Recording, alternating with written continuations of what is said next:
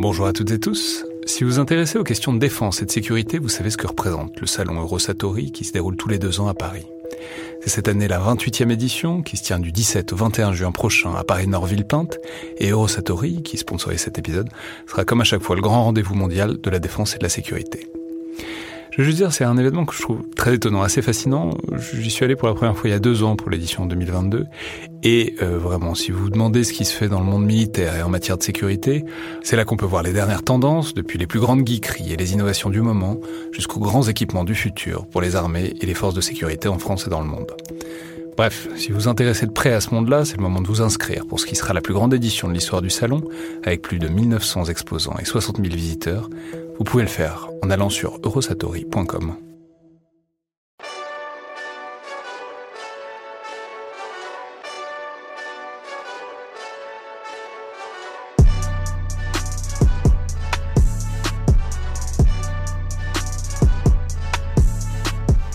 Bonjour à toutes et tous et bienvenue dans le Collimateur, le podcast de l'Institut de recherche stratégique de l'école militaire, l'IRSEM, consacré aux questions de défense et aux conflits armés.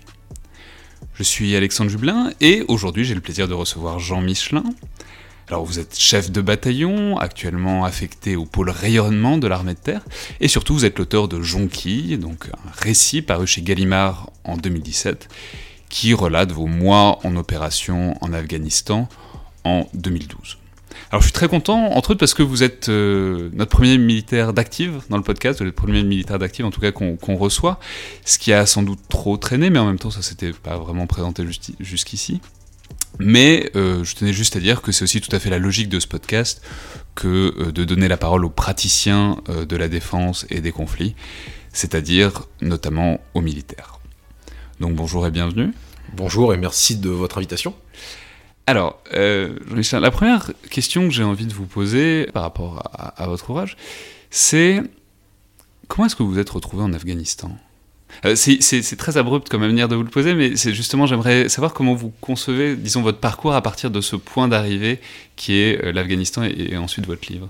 Alors c'est intéressant parce que il y a une charge, euh, il y a une charge symbolique à cette mission en Afghanistan. La, réponse facile, c'est de dire que je suis arrivé en Afghanistan parce qu'on m'en a donné l'ordre. J'ai cru que vous alliez dire par avion, mais euh, oui aussi euh, par avion puis par hélicoptère, mais mais parce qu'on m'en a donné l'ordre et que je commandais une compagnie et que globalement, quand on vous confie des responsabilités de commandement et ou quand on vous quand on vous place dans une unité opérationnelle, on attend de vous globalement que vous obéissiez aux ordres qu'on vous donne. Donc ça c'est le premier aspect. Et en fait, il y a une charge symbolique à cette mission euh, qui est sans doute pas étrangère au fait que j'ai écrit dessus derrière, qui est euh, l'Afghanistan, ça correspond vraiment à la clôture d'un chapitre euh, de ma carrière de soldat et de ma vie, parce que moi je suis rentré en... Et je l'ai pas compris tout de suite. Je suis rentré dans l'armée, je suis rentré à Saint-Cyr une semaine avant les attentats du 11 septembre 2001.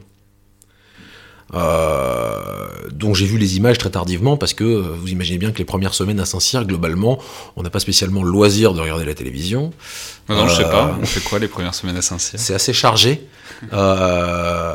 et assez encadré. En tout cas, donc il y, a quand même cette, ce sentiment qu'on a, qu'on a perçu un peu tardivement, mais si vous voulez, ma scolarité à Saint-Cyr, c'est ensuite l'intervention américaine en Irak, euh, c'est le moment où la France est, euh, est engagée euh, en, Côte d'Ivoire de façon assez massive. Alors c'est très intéressant ça. comment est-ce qu'on le vit? Disons, voir cette espèce de, pas de retour de la guerre, mais disons de déploiement de la guerre pendant qu'on est en scolarité en train de se préparer à faire la guerre. Est-ce que, enfin, quel effet ça a eu sur votre classe d'âge, votre promo? Il y a une, y a une il y a une charge symbolique. Même si on le perçoit pas toujours, hein, globalement, on a beau être élève officier, on est aussi euh, des jeunes gens euh, de, de, 19, 20, 21 ans, euh, avec des tas, des tas de choses à faire, à vivre. On est, on est aussi loin de l'agitation, puisque Côte Quidan, c'est un, un camp qui est dans la campagne bretonne. Hein. mais en même temps, très régulièrement, il y a des gens qui viennent vous voir et qui vous disent, vous allez voir, quand vous y serez, ça va être quelque chose. J'ai le souvenir, une, phrase que, dont j'ai mesuré la portée bien plus tard, euh, d'un d'un général, un officier général, je sais plus qui c'était, qui était venu nous voir au tout début de notre formation, On avait régulièrement des amphis avec des grands témoins qui venaient nous éclairer sur un certain nombre de sujets. Et il nous avait dit, il y avait eu un petit pot après, et il nous avait dit, vous allez vivre à la tête de vos sections et de vos compagnies des aventures extraordinaires. Lui, il était en fin de carrière, c'était un général des, générations de la guerre froide qui n'avaient pas tellement connu, ou alors sur la fin uniquement, les déploiements en opération. Et ça, ça m'avait marqué et j'y ai repensé, mais bien plus tard. Et alors, pour revenir à votre question initiale sur euh, qu'est-ce que je, faisais en Afghanistan, euh, l'Afghanistan, c'est ma dernière mission à la tête de ma compagnie. J'ai commandé pendant un peu plus de deux ans, pendant deux ans et demi. En fait, j'ai été prolongé pour faire cette mission de six mois. Euh, donc, une compagnie, juste pour préciser, c'est combien de personnes C'est 160, 160 hommes en moyenne dans l'infanterie, euh, avec euh, des renforts de différentes armes. Euh, sous mes ordres, j'avais une section du génie, j'avais ponctuellement pour des missions des moyens de guerre électronique, des renforts de blindés. Enfin, ça peut, les, les, détachements peuvent monter sur le terrain jusqu'à 250 hommes à peu près. Et, Et donc deux ans? Deux ans à la tête de Deux ans à la tête d'une compagnie, oui. Vous étiez où vous, étiez, vous étiez stationné où en France? J'étais stationné dans la riante et charmante petite ville de Beach en Moselle. Euh, j'étais, je, je, servais à l'époque au 16e bataillon de chasseurs qui a déménagé de Sarrebourg en Allemagne. C'était l'un des derniers vestiges du corps de bataille blindé et mécanisé euh, en Allemagne, qui a été rapatrié en France en 2010, au moment où j'ai pris le commandement de ma compagnie. Et donc vous les avez, enfin vous, vous les avez, vous vous êtes préparé pendant deux ans à partir? Vous avez toujours su que vous alliez partir?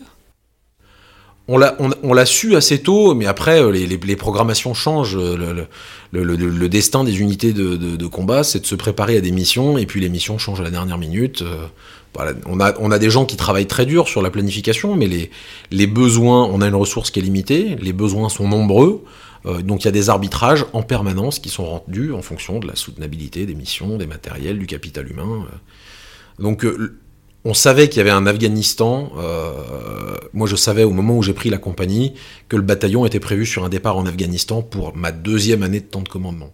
Ce qui a guidé d'ailleurs euh, ce que j'ai pu dire à mes cadres quand je les ai réunis pour la première fois, où je, leur ai dit, euh, en faisant de mon mieux pour paraître le plus sûr de moi possible, que si on voulait partir en Afghanistan, il fallait se montrer fiable et, au bon niveau euh, dès à présent et qu'il fallait me faire confiance et que moi je savais où on allait. Bon, en fait, j'en savais rien du tout, mais l'important c'est que eux aient le sentiment que je le savais.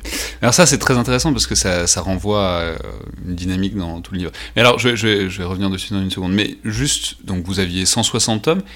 Vous aviez quel âge en 2010-2012 euh, Quand j'ai pris le comment Non, non, c'est pas indiscret je, suis en paix avec, euh, avec euh, mon avancée irrémédiable euh, dans, la, dans, la, dans la plénitude de la maturité, si vous voulez.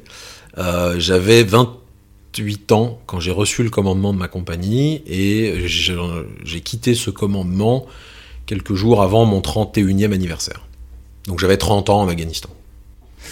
D'accord, bah alors c'est ça qui est, c'est là que je voulais en venir, c'est J'imagine qu'on peut y voir plein de choses dans ce livre, que chacun peut y voir plein de choses, mais pour moi, je l'ai vraiment lu comme un livre sur le commandement.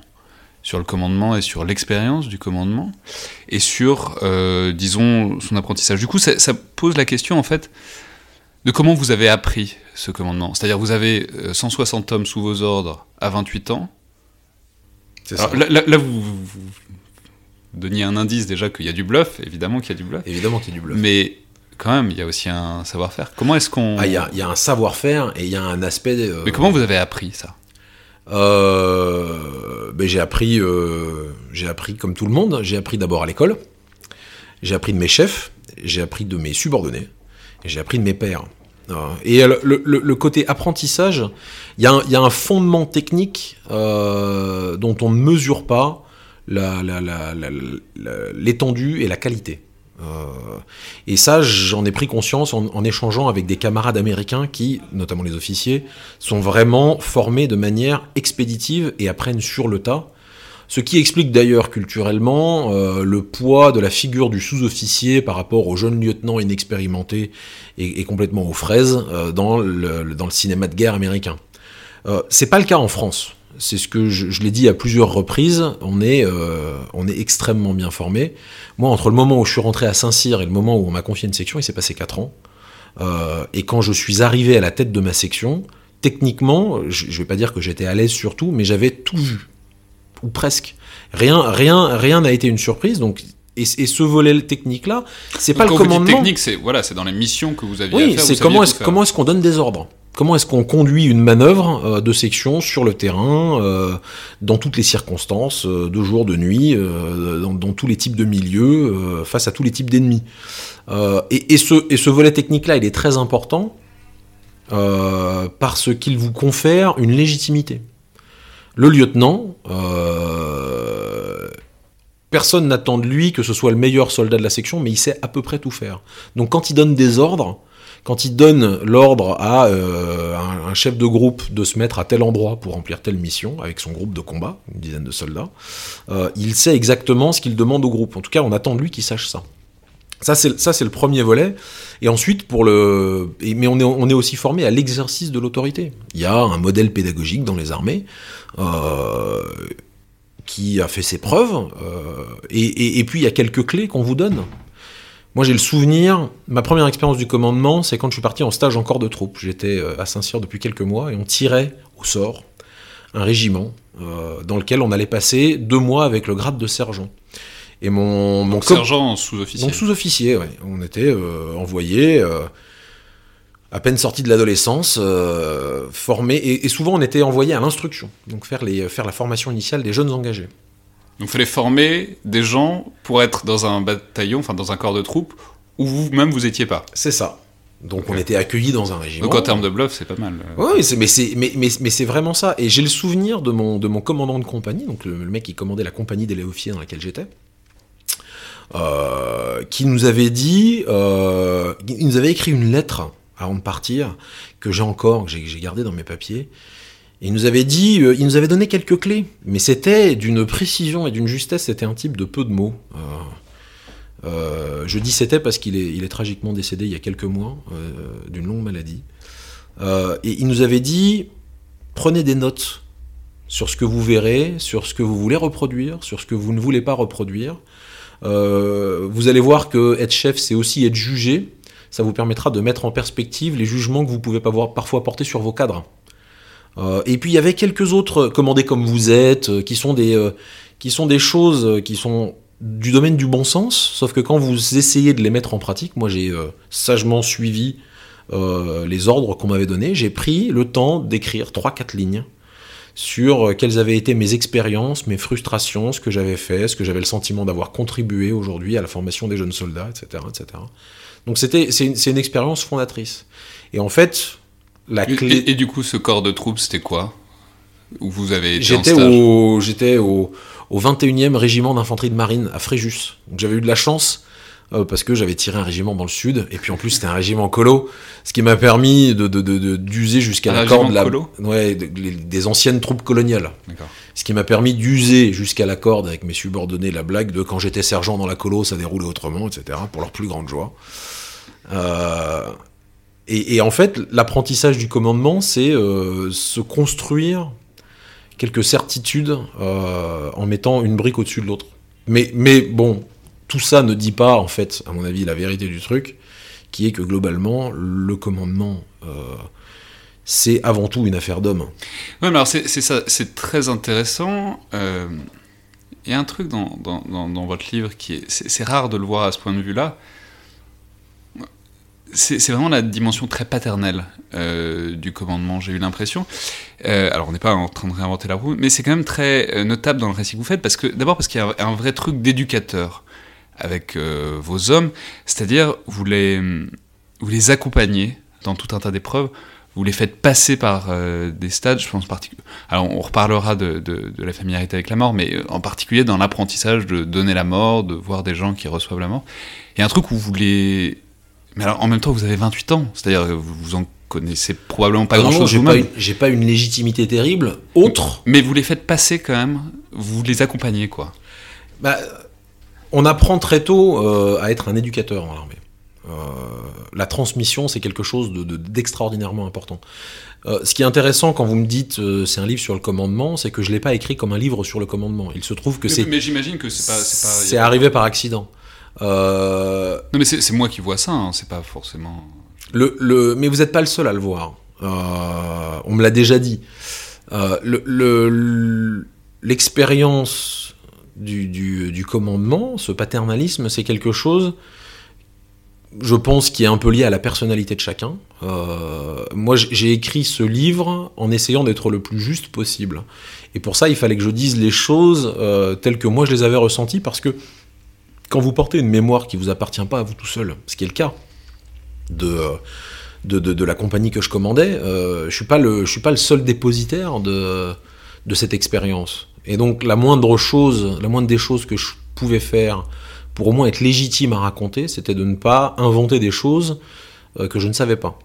Donc on retrouve beaucoup de, la manière dont je commandais dans le livre. Euh, et effectivement, oui, j'imagine qu'il y a une forme de paternalisme dans mon style de commandement. Mais paternalisme, c'est une Enfin, c'est pas ça que je voulais dire forcément, mais donc, on va le rappeler, c'est quand même donc vos quelques mois, combien de mois en Afghanistan Six mois en Afghanistan. Euh, que vous racontez euh, voilà, vraiment dans le détail, de, manière assez chronologique. Mais justement, c'est intéressant parce qu'on voit dans la relation même que vous avez avec vos subordonnés, ce que vous disiez tout à l'heure, c'est une affaire d'homme. On voit, ils viennent vous parler de choses, ils viennent vous parler, euh, par exemple, de leur peine de cœur, c'est-à-dire, à un moment, il y a un, je crois, un sous-officier qui, qui s'est fait, qui, fait quitter par sa copine en métropole et qui vient vous en parler. Ce qui est des choses qu'on. Enfin, comment dire, ce qui est une dimension affective qu'on ah, relie, relie, pas forcément avec, euh, disons, l'exercice du commandement sur le papier, en tout cas. Il y a une dimension affective extrêmement forte. Ces moments-là, ils sont rarement provoqués. C'est des, des, moments fortuits. moi, j'ai fait, quand j'étais lieutenant, euh, conseiller conjugal sur un poste de garde euh, face, à, face à un espèce de petit village du sud libanais à 3 heures du matin. Ça m'est arrivé en rentrant de patrouille, j'allais voir euh, mes mecs qui étaient de garde. Et puis, et puis en fait, les, gens vous parlent. Moi, je, suis intimement convaincu euh, que euh, si vous prenez le temps d'aimer les gens qu'on vous confie et de vous intéresser à eux en vérité, ce qui ne veut pas dire être démagogique, ne pas leur donner d'ordre, ne pas les sanctionner, mais les, aimer véritablement, cette, cette confiance-là que vous leur donnez, ils vous la rendent. Et c'est ça qui vous permet de c'est ça qui vous permet d'avoir la certitude euh, qu'ils vont vous suivre au moment où tout leur instinct de survie leur dira de ne pas sortir du blindé, de ne pas sortir de la tranchée. Il y a une phrase que j'ai piquée à mon chef de corps de l'époque, qui nous disait quand on est rentré d'Afghanistan, je n'ai eu peur de rien car j'étais sûr de vous.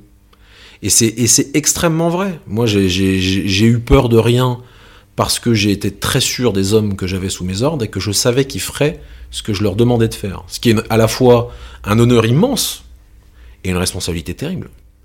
Mais c'est euh, et ça, ça passe par l'attention que vous leur portez. Et, euh, moi, enfin, j'utilise, même si on le galvaude un peu trop, le terme d'amour à dessein, parce que c'est vraiment de ça dont il s'agit. Ouais, et alors, mais alors du coup, il y a aussi un deuxième volet à ça qui est euh, qui est très présent en fait dans le quotidien, qui est votre rapport à la sanction. C'est-à-dire, c'est très intéressant parce qu'on voit, en vous disant, que vous avez jamais envie de punir qui que ce soit Enfin, vous essayez même à peu près de faire tout ce que vous pouvez pour pas le faire. Mais en fait, vous êtes quand même complètement obligé parce que c'est euh, peut-être pas la moitié, mais c'est une partie énorme de votre rôle de sanctionner. Ah, c'est considérable. Et en fait, c'est très drôle parce que euh, à, la fin, donc en rentrant d'Afghanistan, le jour de la passation de commandement, mes soldats m'ont emmené. Euh, ils sont venus me chercher chez moi très tôt le matin et puis m'ont emmené faire des faire des jeux intelligents dans, la, dans la forêt, qui est une espèce de rite de passage euh, pour le, pour le, pour le chef qui s'apprête à quitter la compagnie. Euh, et, et, et ils m'ont posé, suspens, les gens et ils m'ont posé, et ils m'ont posé des questions euh, sur mon temps de commandement. Et notamment, il y avait une question sur le nombre de jours d'arrêt que j'avais mis euh, aux soldats de la compagnie euh, en deux ans et demi. Et c'était considérable. Donc, j'ai jamais aimé punir, mais ma main n'a jamais tremblé. Et en fait, la raison, pour, la raison à ça, c'est parce que quand vous êtes chef, vous êtes dépositaire d'une partie de la cohérence de l'édifice. C'est-à-dire que les décisions qui sont prises au-dessus, les ordres que vous recevez, les règles qu'on vous demande d'appliquer, même si elles ne vous plaisent pas personnellement, euh, il faut quand même vous les approprier et les expliquer aux échelons subordonnés.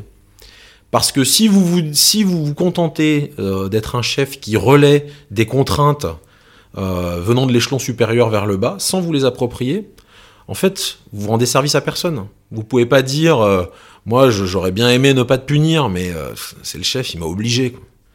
Ça c'est de la, ça c'est de la démagogie. La, vérité, c'est que quand quelqu'un a fauté, globalement, il faut le sanctionner, ne serait-ce que par souci d'équité avec tout le monde.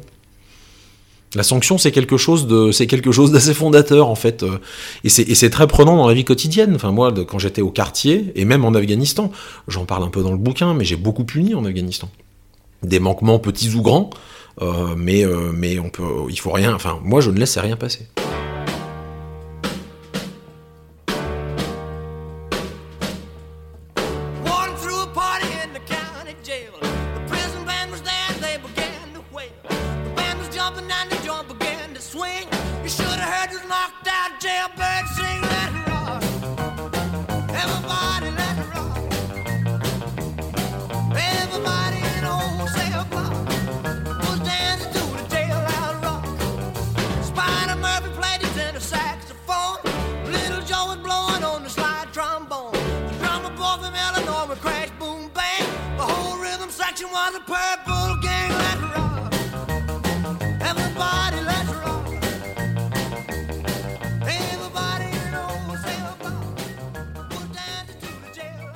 Donc je l'ai dit, donc c'est le récit donc de quelques mois en Afghanistan, dans une vallée que vous étiez chargé de sécuriser, et que, à la fin, vous vous appropriez même beaucoup la vallée, parce qu'en fait, vous passez toujours par le même chemin. Donc c'est à la fin. On manquait de route. Oui, c'est ça. C'est mais en fait, ce récit et ce, ces mois-là, vous les avez abordés vraiment sous l'angle euh, du quotidien. Alors du commandement dans ce quotidien, mais aussi euh, voilà les relations humaines, l'omniprésence de, en fait, vous passez votre temps à rédiger des ordres, parce que apparemment c'est ça qui vous prend beaucoup de temps. Ah, ça prend énormément de temps, oui, je confirme. Et puis tout le relationnel euh, qui, qui, qui, se développe autour de ça. Donc, ce qui est intéressant, parce que en fait, c'est pas évident non plus, parce qu'il vous arrive des choses extraordinaires aussi. Mais vous avez choisi de euh, tourner la chose autour de votre quotidien, de la manière dont vous l'avez vécu euh, au jour le jour. C'est aussi le choix qu'avait fait une, une, série comme Generation Kill, par exemple, en 2008, qui était une série euh, vraiment à couper le souffle de David Simon, qui était qui a fait Voyeur aussi, qui est probablement une des meilleures choses qu'on ait réalisées sur, sur la guerre. Mais du coup, pourquoi? Pourquoi est-ce que vous avez choisi le quotidien? Quand vous vous embarquez dans la, volonté de raconter une mission, euh, la première chose à, trouver, c'est quel angle euh, vous voulez donner à votre histoire. Parce que, en fait, il faut créer une forme de cohérence dans la narration. C'est très important. Moi, j'ai toujours eu envie de rendre justice à ce que c'était. L'expression ce que c'était, c'est-à-dire essayer de faire comprendre une expérience telle que celle-là dans sa globalité. Et, c'est très difficile à faire si vous ne vous concentrez que sur les moments de tension ou sur les moments tragiques. Parce que ça dit quelque chose d'une opération, mais ça dit pas tout d'une opération. Six mois dans la vie d'une compagnie, six mois dans la vie d'un homme, c'est long. Euh, c'est 180 euh, jours. Euh, c'est 60, pour ma compagnie, plus de 60 opérations. et c'est comme un corps qui respire, si vous voulez vous pouvez pas juste euh, enregistrer les sursauts euh, de, de, de, de l'électrocardiogramme et, et, espérer expliquer la réalité et la complexité de cette expérience. Moi, je voulais, d'où le choix des vignettes, en fait, qui s'est un peu imposé à moi. Oui, on va, le dire peut-être pour ceux qui n'ont pas lu le livre. Alors d'abord, ceux qui n'ont pas lu le livre, lisez le livre. Lisez le livre, c'est la première chose. Euh, vous êtes bien les seuls. Euh, non, surtout, euh, il est organisé en chapitres vraiment très courts, qui sont, vous l'avez dit, des pastilles, des vignettes, euh, généralement d'une journée, pas beaucoup plus, souvent même quelques heures. C'est ça, en fait, chaque chapitre est centré sur un personnage de la compagnie, alors il y en a qui reviennent assez régulièrement, et un souvenir en particulier. Et moi, c'était très important, moi je suis un, je suis un fervent croyant dans la force de l'anecdote, parce que j'ai eu le sentiment en mettant bout à bout, un certain nombre d'anecdotes, euh, ça, dirait quelque chose de la, du rythme, de la tension particulière propre à cette mission. C'est pour ça qu'il était très important que euh, dans, mon livre, on s'ennuie, euh, qu'il y ait des moments absurdes, qu'il y ait des moments drôles, qu'il y ait des moments qui choquent même peut-être un petit peu l'œil du lecteur extérieur qui se dit tiens c'est marrant, j'aurais pas cru ça.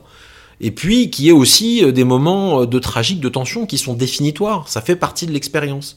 Mais, mais si je ne parle que d'un événement tragique euh, que dont on, qu'on abordera peut-être après, que je vais pas forcément dévoiler, mais qui, arrive au premier tiers du récit, euh, je dis pas la vérité de cette mission en Afghanistan, parce qu'une fois que ce truc-là été passé, euh, il restait encore 5 mois de mission. Oui, mais du coup, c'est, c'est, c'est ça. C'est... Non, mais c'est la question de ce que vous vouliez faire. C'est vous n'aviez pas envie de raconter euh, ce qu'il y avait d'exceptionnel dans cette mission, vous aviez envie de raconter ce qu'il y avait de très ordi... enfin, du quotidien, quoi, faire un, ah, un absolument. récit. C'était, c'était très important pour moi parce que euh, les expériences extraordinaires vous construisent, mais elles ne, di- elles ne disent pas la réalité de ce que vous êtes. Elles prennent une photo. Euh, et moi, je voulais pouvoir, dans Jonquille, raconter ce que c'était à quelqu'un qui ne, ne, ne- qui n'y qui n'y connaîtrait rien. Euh, j'ai eu beaucoup euh, de retours de, familles, des, parents de militaires, des, euh, épouses de militaires, euh, au- auxquels on n'avait jamais raconté une mission de cette façon-là. Ça, c'était très important pour moi parce qu'en fait, quand on se lance dans, cette, dans, cette, dans, ce- dans cet exercice d'écriture, je pense que quelque part, on rêve tous euh, de, d'écrire quelque chose, d'aboutir à quelque chose qui permettra de pousser un petit peu les portes de l'institution et d'en rendre compte pour l'histoire. Ouais, mais ça, c'est très important aussi, le... cette histoire des. Enfin, pas cette histoire, mais cette dimension des familles. C'est quelque chose que disait Antonin Baudry déjà il n'y a pas très longtemps sur le fait qu'il avait beaucoup de retours comme ça, que ça permettait aux familles de se rendre compte et de pénétrer un peu dans un univers auquel elles n'avaient pas accès. Et enfin, je trouve ça très intéressant l'idée que ce soit un vrai manque d'œuvres de, fiction qui permettent de pousser les portes de l'institution pour ceux, qui n'y sont pas mais qui en sont proches. Oui, et, c'est euh, alors c'est très vrai. euh, et en fait, au départ, moi, j'ai- voulu écrire ce livre pour, garder la mémoire de mes, soldats, de mes chasseurs. Euh, C'était très important pour moi. Il m'était insupportable que cette mémoire se perde, même si ça avait été euh, une mission parmi d'autres. C'est un moment dans le temps euh, en Afghanistan qui n'est qu'un théâtre parmi d'autres, d'une compagnie très ordinaire, mais qui était pourtant la plus belle du monde, puisque c'était celle que je commandais. Ça, c'était la première ambition. Ensuite, quand vous, quand vous commencez à écrire, moi j'ai voulu être le plus juste possible, et donc au final, j'étais parti pour parler d'eux, mais j'ai surtout parlé de moi, parce que euh, j'étais sûr de ce que je racontais et de ce que j'avais ressenti. Si vous voulez, la colère, ou les sentiments de honte, ou de, ou de doute, ou de certitude, ou de confiance que j'ai pu ressentir, je sais que je les ai ressentis, je voulais pas les prêter euh, à des gens de ma compagnie qui auraient pu me dire euh, mon commandant, vous avez menti sur, ce, sur cet épisode-là. Donc au final, euh, j'ai revu un peu mon ambition à la baisse et j'ai dit, dit ensuite, c'est moi qui raconte, c'est mon expérience, j'ai pas du tout la prétention de, de porter au-delà. Et en fait, Ah, c'est comme ça que ça se communique le mieux, c'est pas. oui, euh, c'est un peu. euh, alors, il faut pas verser dans la fausse modestie. Euh, Il y a un acte, il y, y a un aspect impudique quand vous choisissez de vous livrer à ce point dans, dans un, dans un livre et que vous et que vous avez en plus l'outrecuidance de croire que vous serez lu. Euh, il s'agit pas de dire, de faire le faux modeste, si vous voulez. Euh, j'ai écrit, j'ai écrit ce livre avec, je pense toujours, la, la, la, la ferme conviction que j'avais quelque chose à raconter qui mériterait que des gens euh, passent du temps à tourner les pages du livre. Euh, mais derrière, on peut pas aussi dire euh, je vais porter témoignage pour tout le monde. Et puis après, vous avez les premiers retours de famille qui viennent et qui vous disent euh, mon mari m'a offert ce livre. mon fils m'a dit, écoute maman, lis ça et, tu, et, tu, et tu comprendras ce qu'on a vécu. En fait, ça a permis quand même, je me rends compte, et plus le temps passe, plus je me rends compte, que ça a permis aussi de donner une voix à des gens qui savent pas toujours comment raconter. Et ça, euh, c'est probablement quelque chose qui, à mon avis, est un des seuls vrais motifs de fierté légitime quand on écrit ce genre d'histoire. De, se dire que si ça a permis à une maman ou à une épouse de comprendre une partie de ce qu'avait pu vivre son fils ou son mari, euh, à ce moment-là, j'ai pas écrit pour rien. ou pour ma seule satisfaction.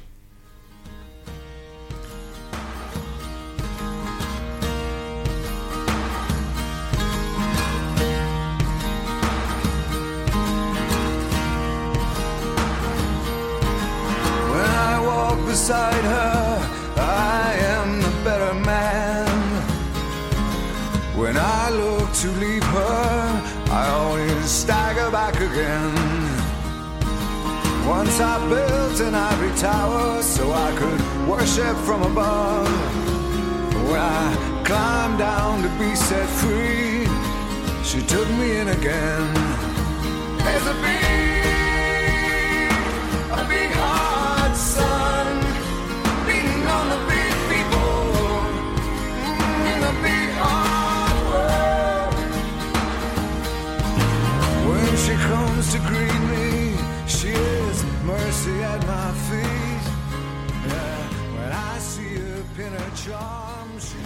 Alors c'est intéressant aussi donc ce, récit parce que euh, vous vous trouvez en 2012 dans un moment historique assez particulier euh, des déploiements en mission.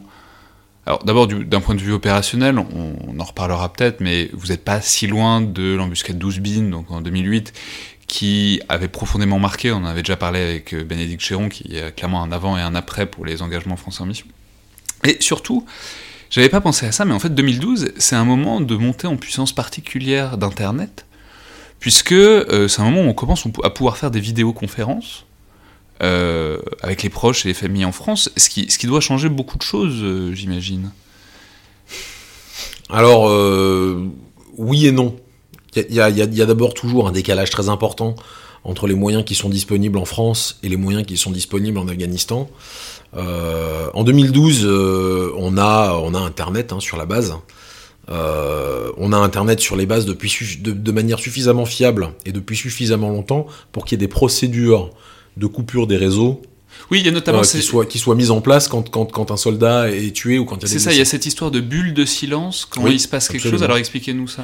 Et en fait, quand il se passe quelque chose de grave, euh, typiquement la mort d'un soldat en opération, euh, les communications vers la France euh, sont coupées pour, euh, pour permettre à, l'institution, à l'armée, de, de, prévenir les familles. Et, il est très important que... euh, alors, il y a- a, l'image euh, d'Épinal euh, qu'on a vu dans le cinéma américain, je pense à euh, Nous étions soldats notamment, euh, des- des- mecs qui viennent en grande tenue annoncer à une, dame qu'elle est veuve. C'est important que ce soit l'institution qui communique là-dessus parce que l'institution, elle peut être, elle peut, il y a une chose dont on est sûr, c'est que quand elle communique, elle communique avec certitude.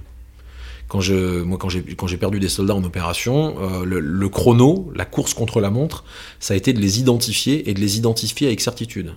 Vous imaginez bien que si vous laissez se mettre en place la machine à ragot des gens qui sont pas sur le terrain, qui ne savent pas ce qui s'est passé, mais qui vont quand même communiquer aux familles de façon euh, imparfaite et incomplète, il s'agit pas de, faire de l'ascenseur émotionnel. Euh, un bataillon en Afghanistan, euh, c'est c'est- c'est- c'est 1000 soldats. Vous imaginez la, caisse de résonance terrible que peut avoir une fausse nouvelle.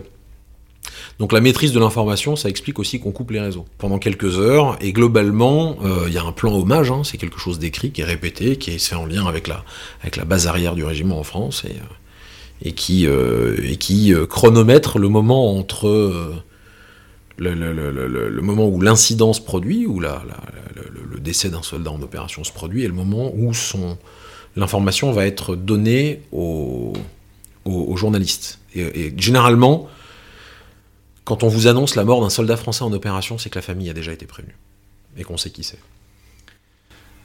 Ouais, alors parce qu'il faut le dire, vous, avez, vous, y avez déjà fait allusion rapidement tout à l'heure, c'est un récit qui pivote autour euh, d'un événement, autour d'une attaque, plutôt euh, un attentat suicide dont, une partie de votre section est victime.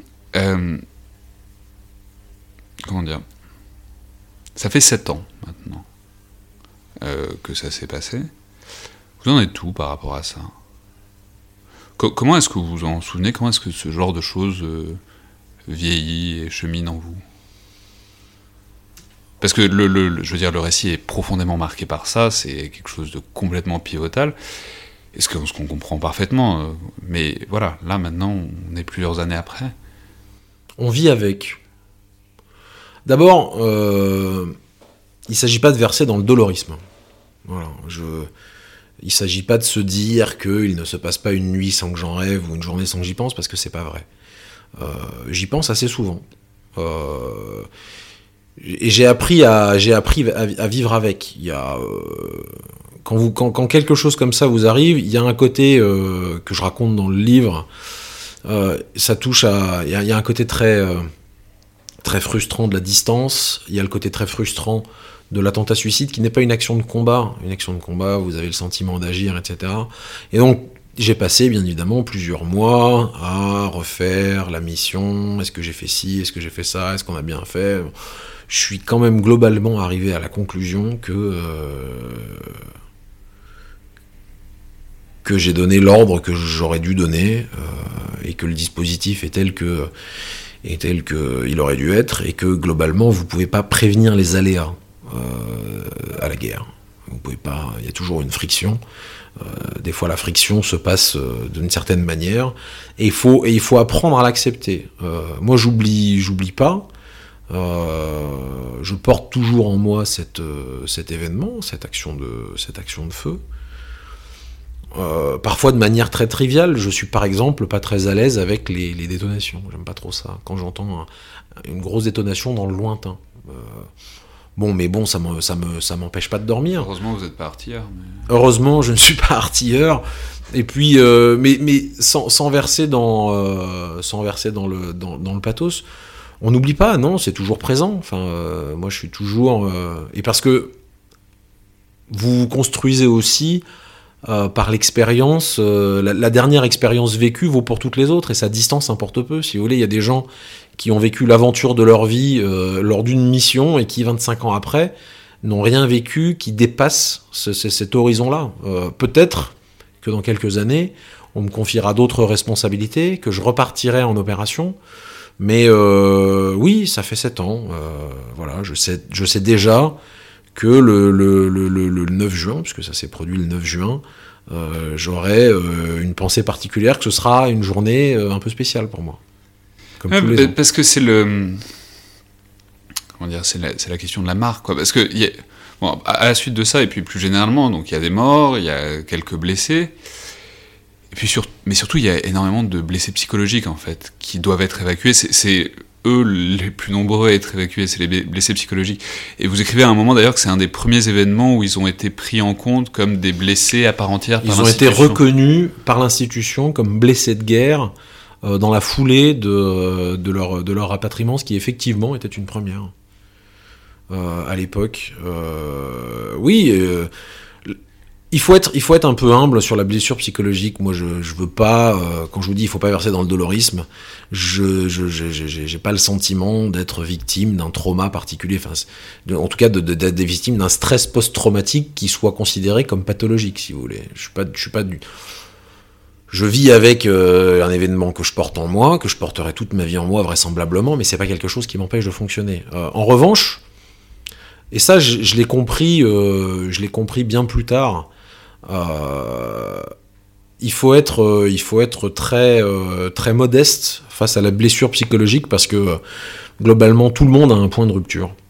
Tout le monde. hein. Moi, j'ai des, j'ai des bons copains qui ont fait des choses autrement plus impressionnantes et autrement plus dangereuses et de façon autrement plus prolongée que moi et qui, et qui tiennent tous le même langage. hein. C'est qu'il y a un moment, on, on peut plus, l'esprit ne peut plus, on peut plus, et, et faut, il faut savoir s'arrêter.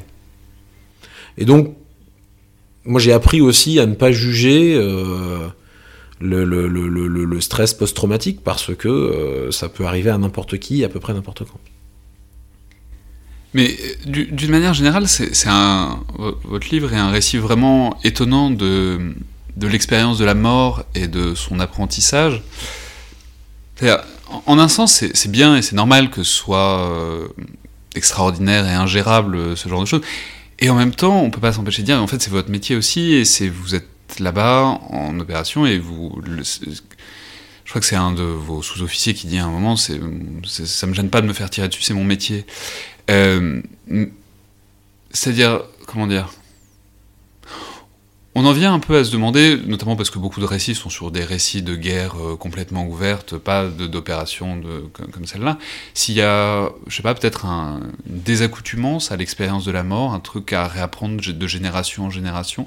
Enfin, je sais pas comment vous, vous Moi, je pense ça que- sur le temps long, quoi. Moi, je pense que euh, d'abord, il y a. euh, Je suis désolé, ma question n'est pas très claire. Mais non, non, mais si, je vois très bien. J'ai- En fait, on pose la question de la vulnérabilité euh, et de la fragilité. Euh, moi, je pense que, d'abord, plusieurs choses. La première chose, c'est que euh, l'expérience de la mort, le jour où on a des soldats qui feront plus de cauchemars, que l'idée de, mourir, de donner la mort, de, risquer de la recevoir les sera indifférent, ce jour-là, il faudra s'interroger.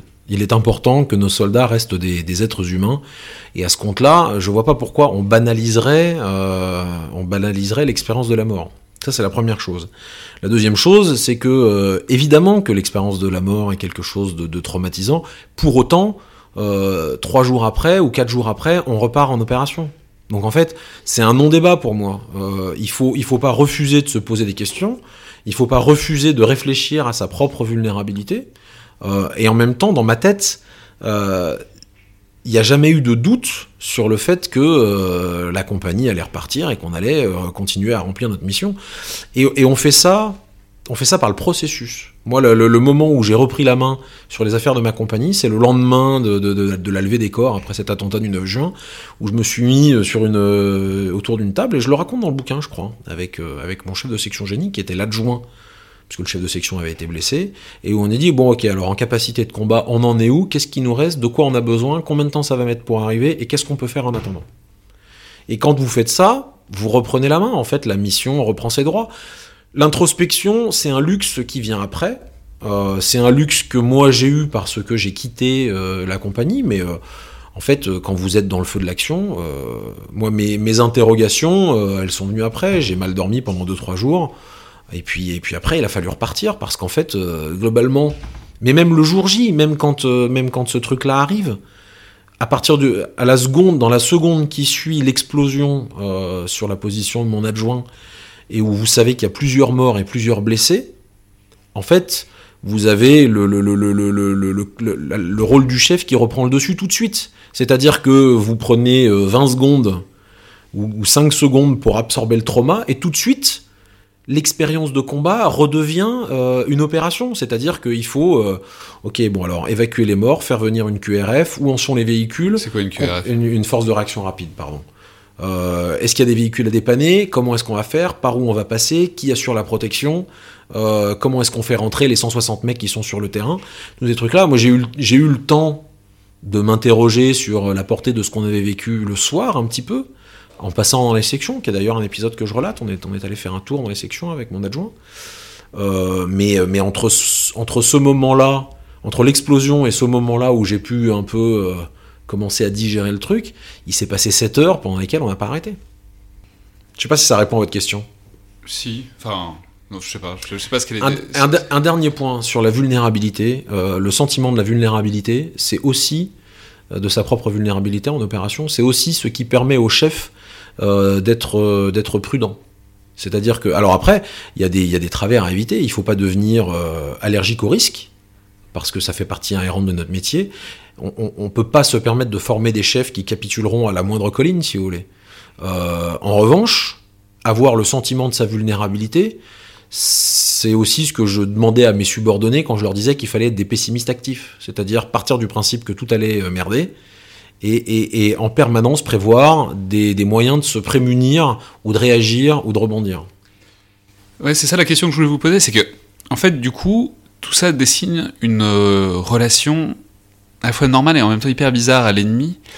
Ce qui est que, en fait, dans le livre, on voit que vous, mais pas que vous, vous trépignez en permanence en fait d'aller dans la zone verte, qui est la zone la plus dangereuse, la zone où des engagements risquent d'avoir lieu, où les Français vont que rarement depuis 2008 et depuis Ouzbid, on en parlait un peu. C'est plutôt depuis 2011, mais D'accord. bon, voilà.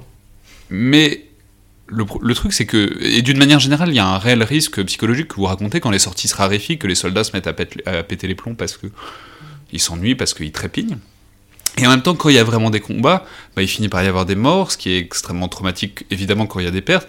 Mais même quand vous, enfin, même vos soldats sont pas bien du tout à l'idée d'avoir donné la mort à des Afghans, même à des insurgés.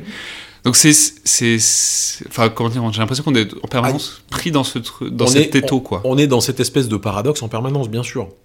Euh, la volonté d'aller en zone verte, euh, dans, dans le cadre de notre mission, donc nous on était assez contraints, hein, euh, parce que c'était le désengagement, que euh, on était, euh, pour des raisons politiques sur lesquelles je ne m'étendrai pas. euh, le désengagement, c'est-à-dire on était dans oui, une on phase était en train, globale on de était en train de quitter euh, la la province de Capissa. Euh, les Français allaient partir et laisser les clés du camion aux Afghans, globalement. Le, le- cette volonté d'aller en zone verte, elle, elle répond à, à deux faits qui sont un peu indépendants. Euh, la, la- la première, euh, le premier moteur de cette volonté d'a- d'aller en zone verte, euh, c'est quand on est soldat, on a besoin, on attend tous avec impatience le moment où on va être confronté à la réalité de notre engagement, à la réalité de notre entraînement, à la réalité de notre capacité à combattre. Et ça, le révélateur, c'est l'expérience du feu. Ça, c'est la première chose. Qui est quelque chose qui s'atténue euh, globalement une fois que vous êtes arrivé, euh, une fois que vous avez vécu les premiers combats. euh, voilà, c'est au bout d'un moment. Après, je vais pas revenir sur les, les- dimensions psychologiques du combat. Michel Goya en parlerait mieux que moi. Mais mais ce, désir-là, il est très présent au début. La, la- volonté d'en découdre, parce que en en, quand on en découd, on sait qui on est. Ça donne, euh, donne pas quelques certitudes, mais ça donne des éléments de réponse. La deuxième volonté d'aller en zone verte, euh, elle est plus technique, et, euh, et ça c'est plus quelque chose qui était, présent chez, mes, chefs de section, enfin plutôt chez les chefs, c'est la volonté de faire des choses qui ont du sens tactiquement. En fait, alors, je vais pas en... Je vais pas en parler euh, trop longuement parce qu'il y aurait, y aurait 12 épisodes à faire, mais on, était contraints, nous, d'éva- d'évacuer euh, et de replier les bases de Capissa par un seul axe. Euh, cet axe-là, il longeait la fameuse zone verte, qui est le fond de vallée, en fait, la veine, la veine de végétation, là où sont les habitations et là où, étaient les insurgés. Et cet axe, il était en permanence sous pression. En fait, nous, on se mettait sur les versants qui sont dénudés, où on pouvait utiliser à plein la portée de nos armes, euh, notre protection euh, et notre capacité d'observation. Mais tactiquement, pour protéger un axe, il faut pouvoir gagner un peu d'oxygène dessus. Donc il y aurait eu du sens à aller en zone verte. C'est plus ce deuxième impératif-là euh, qui est frustrant en Afghanistan. Moi, je, enfin, j'ai pas le souvenir globalement. Une fois que les premiers combats sont passés, euh, ok, voilà, je savais que j'étais capable de fonctionner. euh, vous avez d'autres épreuves après euh, qui vous attendent. Il faut la capacité à durer, il faut la capacité à repartir, il faut comment est-ce qu'on crée, comment est-ce qu'on crée de la capacité à durer par le processus. comment est-ce qu'à la fois la routine est une est une obsession, quelque chose qu'il faut établir et dès qu'on l'a établi immédiatement le combattre. Enfin, il y a d'autres il y a d'autres expériences si vous voulez, mais mais oui, on est toujours dans cette espèce de tension irrésolue entre la volonté d'en découdre et la nécessité de se protéger. Et les équilibres changent au cours de la mission.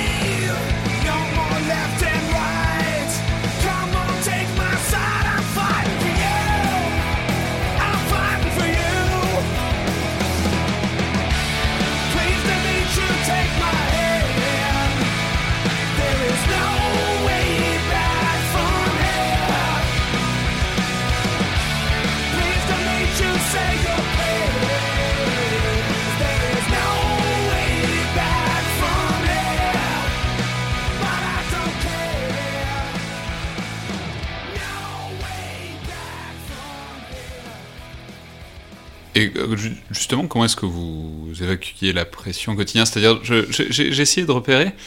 C'est intéressant. Alors qu'il y a un livre, il y a quasiment pas de livre dans votre euh, dans votre récit. Enfin, j'en ai un vers la fin. C'est vous parlez de, c'est un SAS euh, de manière assez ironique. Euh, C'est-à-dire, quel était vous aviez vous aviez des jeux vidéo? Est-ce que est-ce que vous lisiez? Est-ce que les gens lisaient?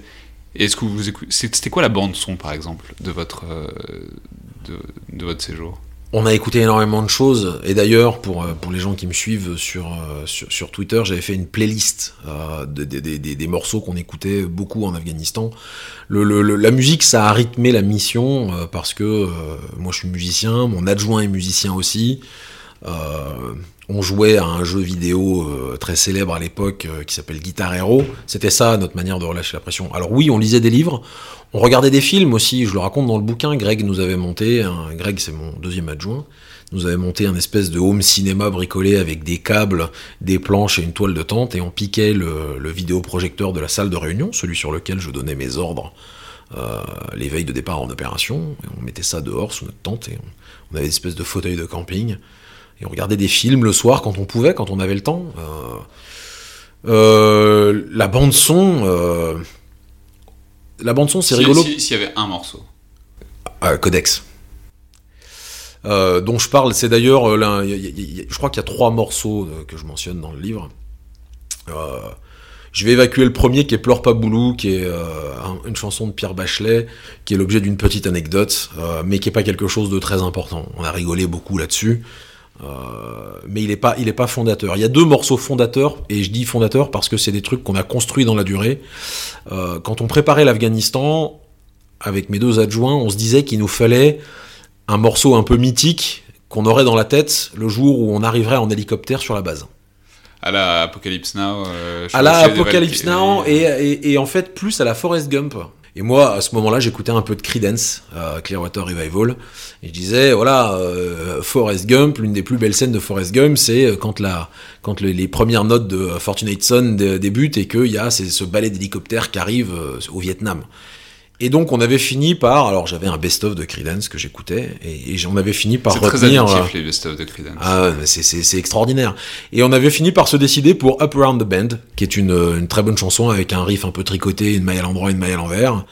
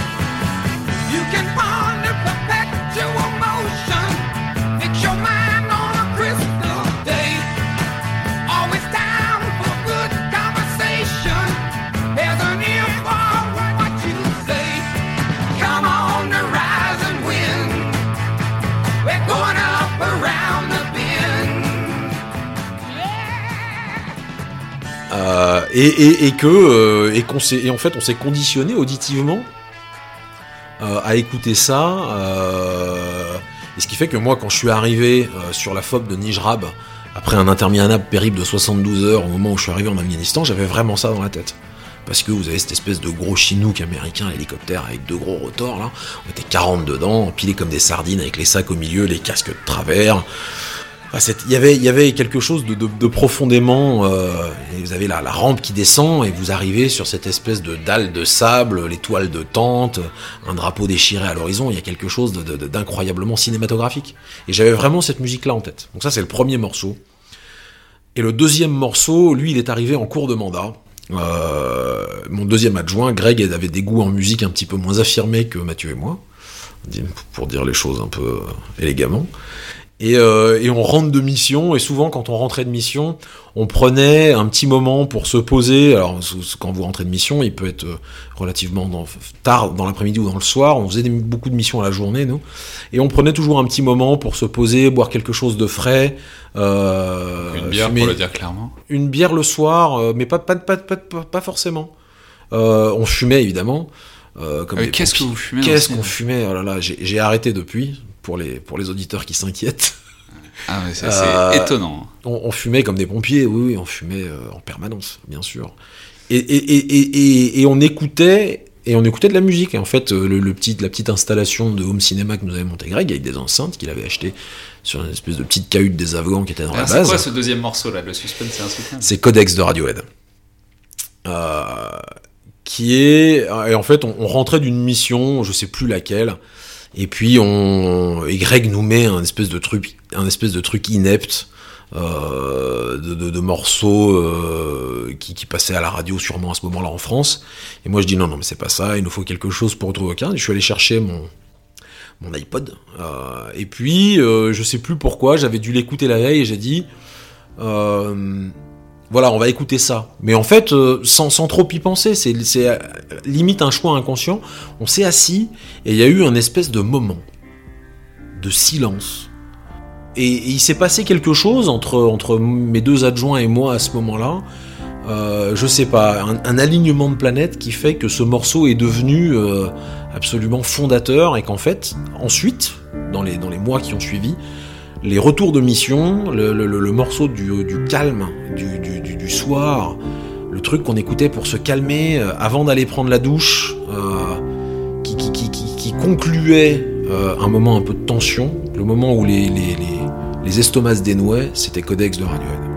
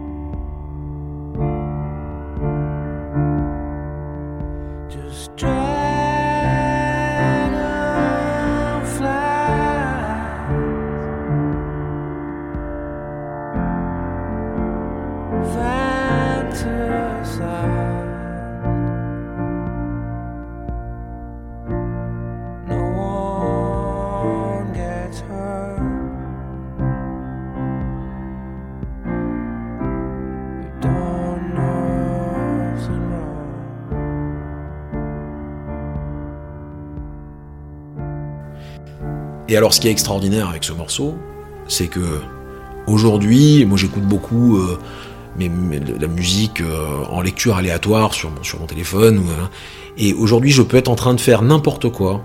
Si ce morceau revient dans mes oreilles, ça fait 7 ans, hein, euh, je suis instantanément transpor transporté sur notre terrasse en Afghanistan avec une canette fraîche dans une main, une clope dans l'autre, Greg et Mathieu. C'était un moment tellement sacré que jamais tout le temps des mecs qui viennent vous poser des questions, l'adjudant d'unité qui vient vous demander un truc, le radio qui vient rendre compte.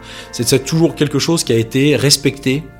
Il y avait cette espèce de bulle sacrée, le morceau dure 4 minutes, qui n'ont jamais été interrompus. Et bien évidemment, quand on a fait notre dernière soirée sur le SAS de Chypre, c'est ce morceau-là qu'on a écouté en dernier.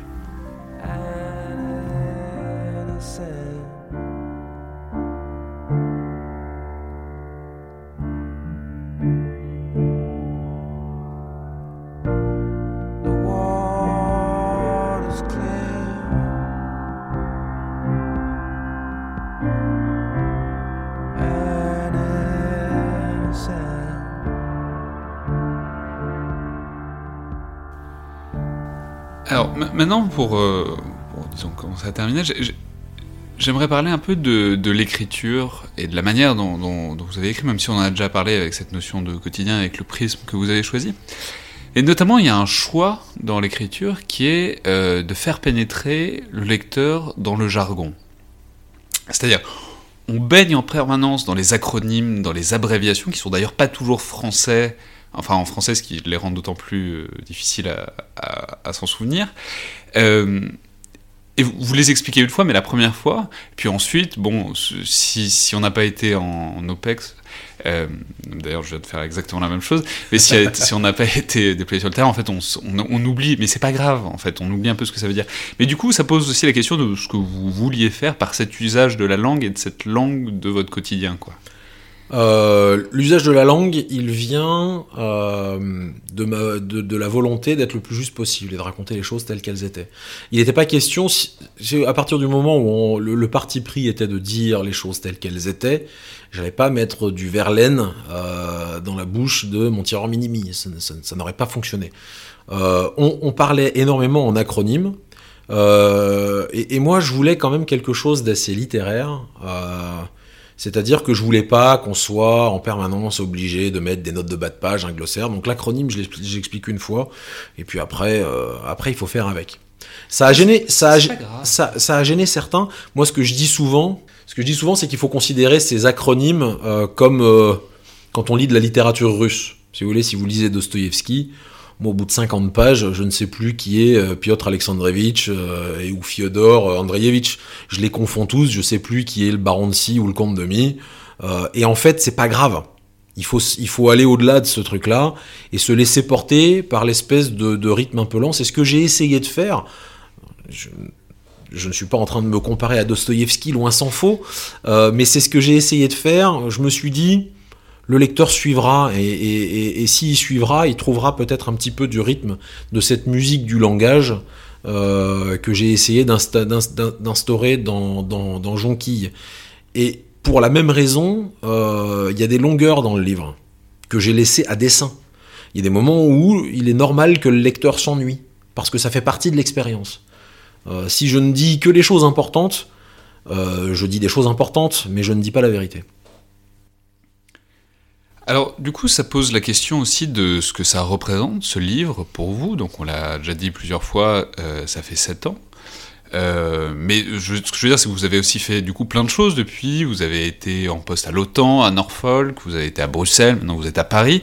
Bon, alors d'abord, c'est, en fait, c'est la vie d'un officier, c'est, normal. Mais euh, je sais pas, ça fait pas bizarre. Euh, c'est, c'est-à-dire, c'est, c'est quoi pour vous ce livre?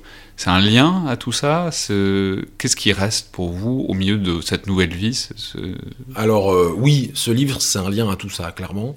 Euh, vous l'avez dit, hein, j'ai fait beaucoup de choses depuis. Euh, mais la finalité de notre métier, du métier de soldat, j'ai fait beaucoup de choses, mais je suis toujours resté militaire. Et, et pour moi, ce livre, quelque part, alors j'ai conscience que il va et plus et ça ne va pas aller en s'améliorant. Plus le temps va passer, plus il va être chargé du poids de la nostalgie. Ce qui est aussi la raison pour laquelle je l'ai voulu brut et que euh, j'ai- pas voulu attendre que l'expérience soit périmée de 20 ans avant de me mettre à l'écrire. Parce que j'avais peur de plus me souvenir ou de mal me souvenir.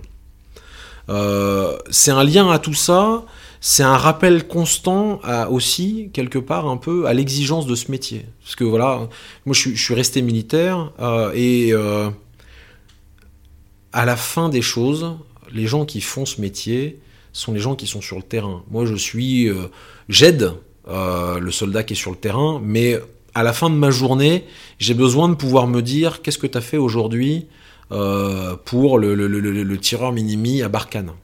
Est-ce que tu as fait quelque chose qui va l'aider, peut-être pas immédiatement, peut-être pas de façon visible, euh, mais, mais, mais la finalité de notre métier, elle est bien là. Et tout converge pour permettre à ces gens-là de remplir leur mission. Euh, alors, ça nous éloigne un peu du sujet du livre. Mais c'est Euh, pas grave. effecti- effectivement, le, le- le- le livre aujourd'hui, ça fait un petit, c'est un petit peu un moyen pour moi de, de, de, de- figer dans le temps et d'ancrer cette expérience, euh, qui est une expérience très forte, qui est une expérience qui a fait l'homme, le, le- le- chef et le soldat que je suis. Euh, Peut-être que cette expérience sera euh, dépassée par une autre expérience opérationnelle ou d'autres expériences de vie.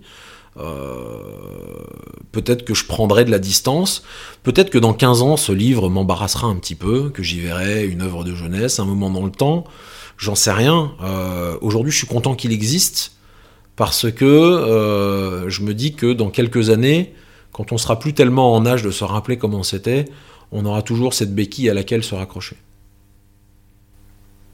Euh, Alors, vous préparez un autre livre, c'est un secret, vous en avez parlé euh, chez les camarades du podcast Damoclès, que je recommande d'ailleurs euh, tout à fait, ce, enfin, ce podcast, cet entretien avec vous, notamment parce qu'en fait, on n'a pas du tout parlé de la même chose, les deux se superposent vraiment très très peu. Mais du coup, donc, ce nouveau livre, alors si vous voulez nous dire sur ce que c'est, vous pouvez, mais, est-ce que aussi l'écriture, comment dire, c'est aussi une manière de maintenir un lien à tout ça et aux opérations, quoi?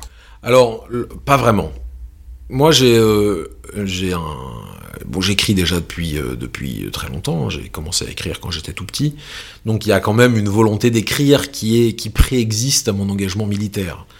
Euh, L'expérience afghane, ça a fait renaître l'urgence qui avait un peu disparu. Pour écrire, vous avez besoin de quelque chose qui vous pousse. Euh, Jonqui, il fallait que j'écrive ce livre, sinon je ne l'aurais pas fait. C'est trop douloureux, il faut aller chercher trop de choses euh, pour qu'on s'astreigne à faire ça juste pour la gloriole d'être un auteur publié. Même si vous êtes publié, euh, ça fait pas de vous une rockstar. Quoi. Il, faut, il faut rester extrêmement modeste sur la portée réelle des, des- Non, des livres qu'on écrit. Vous n'avez pas eu la gloire, la fortune Ah non, non, non, non, mais j'a- j'attends, hein, euh, ça viendra peut-être. Ouais, ça va venir. Euh, c'est pour ça que je continue à écrire. Non, en fait, moi j'aime, moi j'aime raconter des histoires. J'aime beaucoup euh, mon métier de soldat, euh, mais je serais très heureux d'écrire, je serais très heureux de réussir à écrire sur autre chose. Alors je, travaille à un, à un roman parce que en fait c'est la suite logique pour moi. Moi je veux, j'ai, j'ai- envie de, de- de parler du retour euh, parce que ça racontera un deuxième volet Vous, vous en parlez, mais très rapidement, vous parlez de moments où vous êtes en sas de décompression Oui, à Chypre. C'est c'est pas encore le retour, c'est vraiment la porte, le sas. Ça s'appelle le sas pour une raison. Le retour, c'est le combat qui commence après. C'est le combat qui commence à la seconde où vous croisez le regard de votre euh, conjointe, euh, pour ceux qui ont des enfants, de vos enfants, euh, où vous remettez des vêtements civils. Ça, et c'est un autre match qui commence à ce moment-là. Et il y a une autre aventure, et il y a un matériau narratif extrêmement fort sur qu'est-ce qu'on fait de tous ces sentiments, qu'est-ce qu'on fait de toute cette expérience dans les mois qui suivent le retour de mission. Et, et pour ça, et moi j'avais j'avais envie euh, de me frotter aussi un peu à la fiction. C'est un autre exercice, c'est une autre exigence. C'est pour ça que je tease un petit peu de temps en temps sur les réseaux sociaux. Euh, pas on va préciser que vous êtes quelqu'un de très très bien à suivre sur Twitter, je, je le recommande à tout le monde. Non mais dans, ces- dans ce petit univers de... pas si petit d'ailleurs, du, du Twitter défense français, euh, il y a quelques gens qui sont très très marrants et vous en faites partie. Merci beaucoup. Euh, et, et en fait, moi, c'est un exercice difficile, l'écriture d'un roman, parce que il faut euh, porter une histoire, inventer des personnages. C'est paradoxalement euh, l'ex- l'exact inverse de Jonqui. Jonqui, j'ai mis beaucoup de temps à l'écrire, euh, c'est-à-dire à aller du premier chapitre au dernier chapitre, et finalement, je l'ai relu en assez peu de temps. Euh, le roman sur lequel je travaille, c'est l'inverse. Je l'ai écrit en très peu de temps. Euh, une fois que l'histoire était là, il s'est quasiment écrit tout seul. Et ça fait des mois et des mois et des mois que je travaille à le relire, à le transformer en œuvre littéraire. Je sais pas si ça aboutira un jour. Et derrière, je pense que je continuerai à raconter des histoires, mais j'aimerais bien euh, parler d'autre chose que, de, que des gens de guerre. On vous le souhaite que ça aboutisse. Merci. Vous pensez repartir en opération? Vous pouvez peut-être pas me le dire. C'est- Euh, sur mon poste actuel, euh, ma foi, c'est pas euh, exactement prévu. Je ne désespère pas de retourner occuper d'autres responsabilités dans un, dans un régiment et me reconnecter à ce qui est la réalité de, de- l'armée de terre, hein, qui est le- l'engagement opérationnel. Je pense que ça s'assortira, j'espère que ça s'assortira de, de, nouveaux départs et de nouvelles aventures. Mais la décision ne- ne m'appartient pas. Très bien. Bah, merci beaucoup Jean Michelin. Merci à vous. C'était donc le Collimateur, le podcast de l'IRSEM, l'Institut de recherche stratégique de l'école militaire. Je vous rappelle que toutes vos suggestions et remarques sont les bienvenues et que vous pouvez notamment nous joindre sur euh, la page Facebook ou euh, sur le Twitter de l'IRSEM ou notamment pour par les commentaires euh, d'iTunes. J'en profite pour remercier vraiment tous ceux qui ont laissé une note et des remarques. Je vous l'ai déjà dit, c'est très utile pour le podcast, mais aussi et surtout ça fait très plaisir souvent. Et vraiment, on les lit, on essaie d'en tenir compte. Donc n'hésitez pas à continuer. Merci à toutes et tous, et à la prochaine fois.